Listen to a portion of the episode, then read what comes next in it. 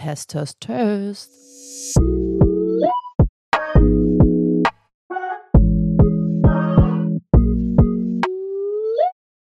Hi ihr Hasen, wie geht's? Ich bin so richtig aufgeregt, weil ich einfach zum ersten Mal jetzt alleine da sitze und keinen Special Guest habe, der mit mir das Gespräch führt.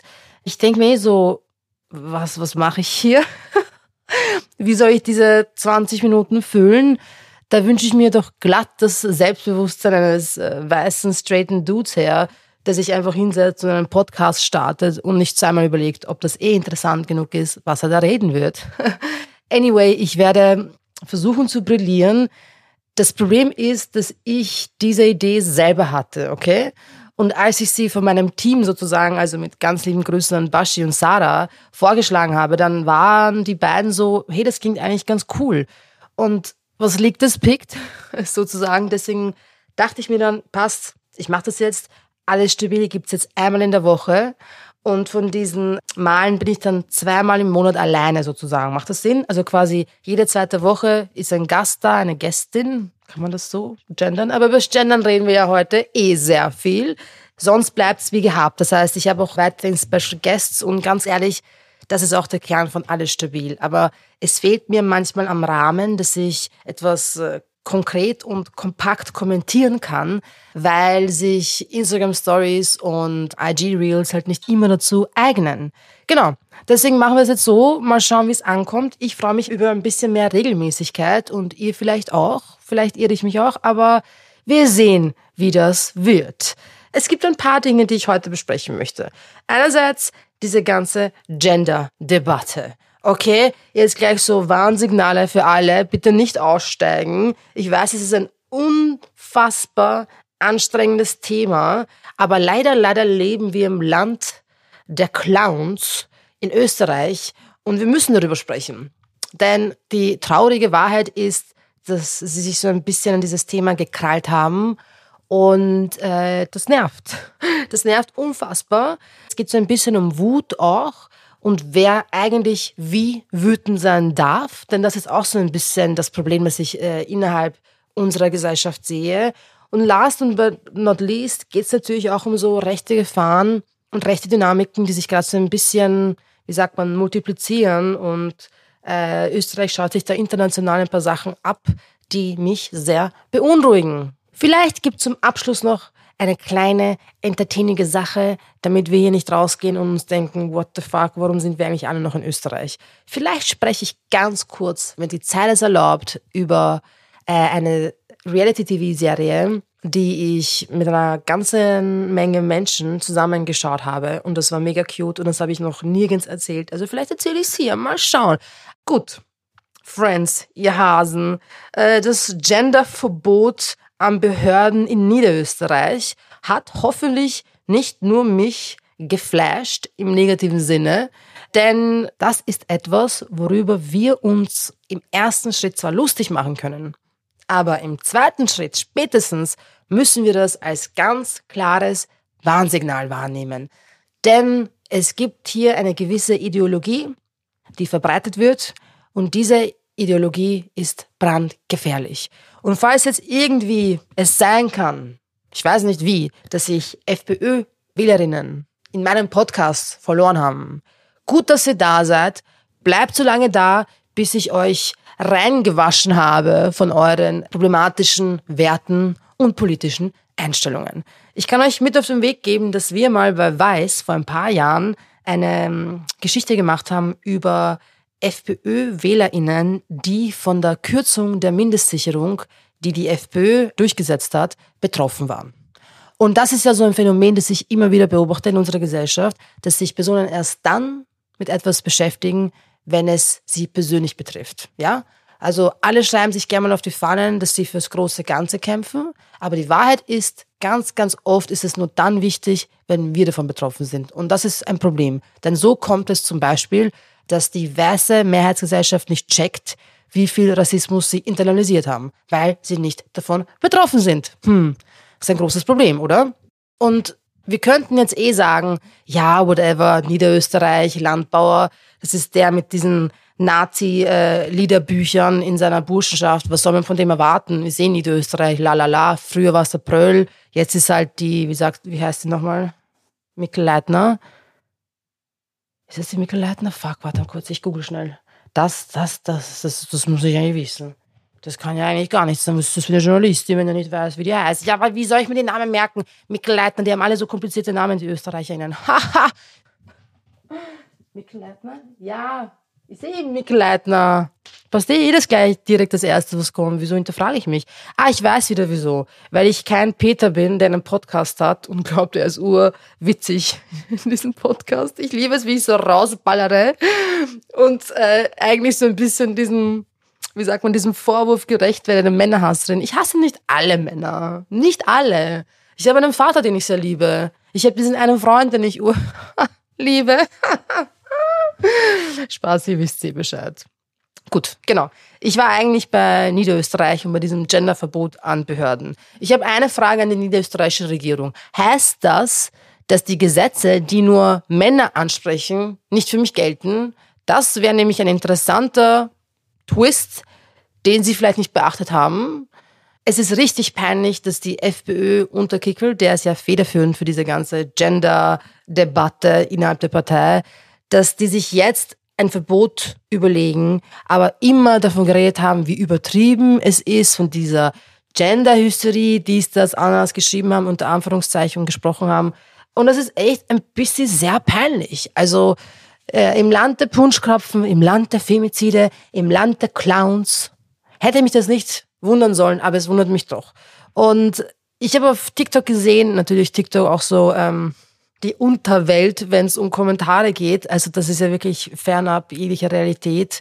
Da gibt's ja immer wieder so Totschlagargumente von wegen, ja, Gendern bringt keine Gleichberechtigung, denn Frauen werden noch immer unterbezahlt sozusagen. Und ich denke mir so, es ist so interessant, wie Leute auf einmal sich urgut mit feministischen Inhalten auskennen, aber die Argumente dann so spinnen, dass sie für sie funktionieren. Denn die Wahrheit ist, Sprache ist verdammt mächtig.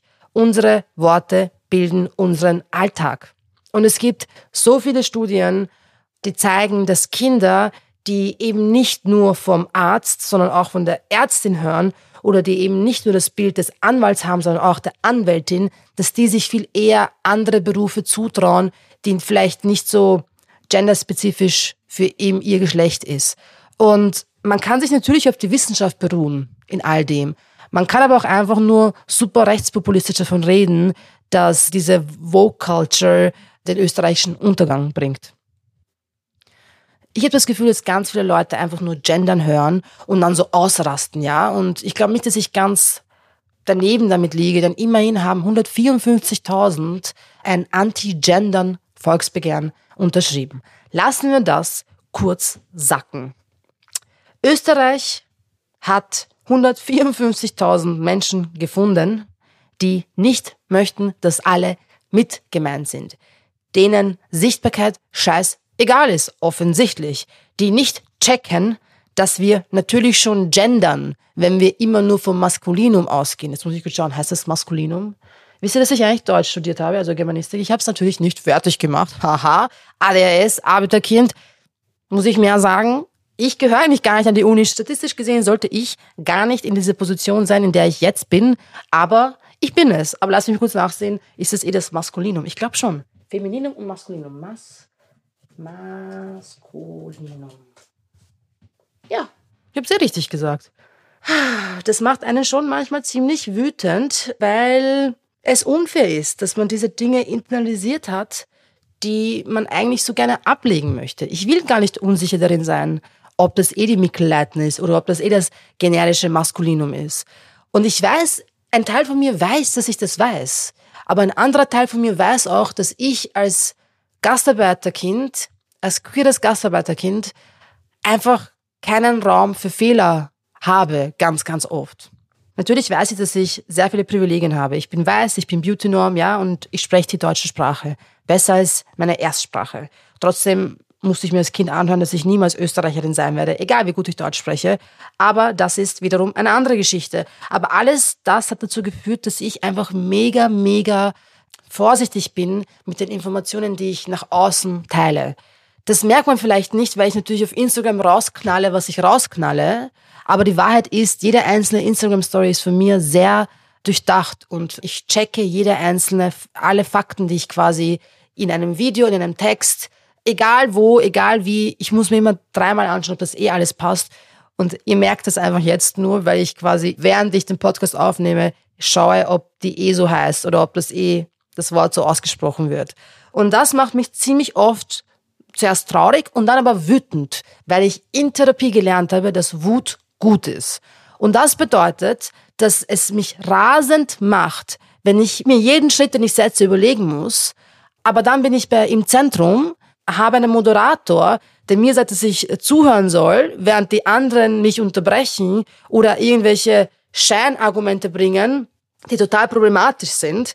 Und das ist dann einfach ein Moment, wo ich so richtig, richtig rasend werde, weil ich mir relativ sicher bin, dass ich sehr, sehr viele Fakten in diese Sendung gebracht habe. So, falls jetzt irgendwer nicht mitbekommen hat, worum es geht, äh, ich war bei, im Zentrum zum Fall Rammstein und es ging quasi darum, ob man die Konzerte absagen soll in Wien. Es finden nämlich zwei im Juli statt oder nicht. Und ich meine, es ist jetzt kein Geheimnis, dass ich dafür bin, dass man mutmaßlichen Tätern keine Bühne gibt. Das heißt, ich bin gegen das Auftreten von Rammstein, bis diese Missbrauchsvorwürfe geklärt sind. So. Nachdem ich in dieser Sendung war, die hat ja über 400.000 Zuseherinnen, wie die Redaktion mich hat wissen lassen, habe ich natürlich eine Lawine an Hass abbekommen, weil die Leute es einfach nicht packen, dass sich jemand wie ich hinsetzt und sagt, was ich zu sagen habe. Nämlich zum Beispiel, dass allein in Österreich jede dritte Frau Opfer von körperlicher und oder sexualisierter Gewalt ist, ja. Ich habe auch gejobbt, dass es keine richtigen Studien gibt, die zeigen, wie die Musikszene in Österreich läuft, aber es gibt eine Studie aus dem Jahr 2018, die gezeigt hat, dass 43 Prozent der Personen auf Festivals, das war eine UK-Studie, schon mal eine sexualisierte Handlung vornehmen mussten, die sie eigentlich gar nicht vornehmen wollten, okay? Und natürlich macht mich das sehr wütend, aber worauf sind die anderen wütend? Sie sind wütend, wie ich diskutiere. Sie sind wütend, dass ich eine eher männliche Diskussionskultur annehme, auch wenn das eine bewusste Entscheidung war, weil ich wusste, entweder reden die über mich drüber oder sie versuchen mich zu diffamieren. Und ich habe mich natürlich für Letzteres entschieden, weil dann kann ich zumindest viel sagen und ich bin lieber laut und werde unterbrochen, statt dass ich leise bin und die können ihren Müll reden und ich muss irgendwie so zustimmen, indem ich halt still bin. Ja, das, das geht für mich einfach nicht. Und das Ärgste ist für mich in der ganzen Sache, dass so dieses Bild gesponnen wird der wütenden Feministin, die so unhöflich, so ungehalten ist, so wild, ja. Und das ist schon eine interessante Beobachtung, die ich da mache, denn wer darf wütend sein? Und es gibt nicht umsonst das Stereotyp der ähm, wütenden schwarzen Frau, und es haben sich ja auch weiße rassistische Menschen überlegt, dass äh, quasi Menschen, die von Rassismus betroffen sind, zu emotional sind oder immer aktivistisch agieren. Ich meine, was soll das überhaupt heißen, ja? Also ich habe ein großes Problem damit, wem Wut zugesprochen wird. Dann ist es eigentlich wahnsinnig wichtig, dass Flinter, also Frauen und queere Personen, ihre Wut gut kanalisieren und sie dahin richten, wo sie hingehört, nämlich nicht nach innen, sondern gegen das Patriarchat.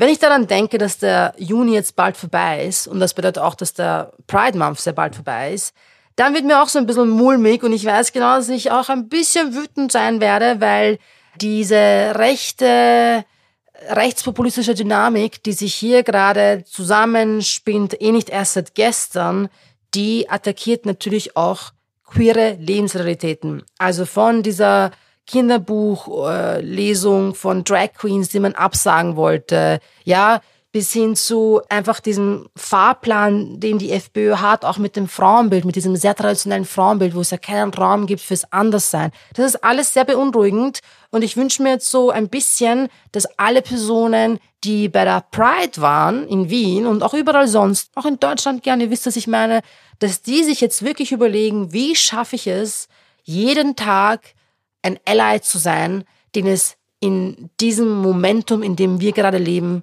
braucht. Und wenn ihr euch das wirklich überlegt, dann werdet ihr checken, fuck, ich muss eigentlich richtig viel machen. Ich muss eigentlich jeden Tag kämpfen für eine gerechtere Welt.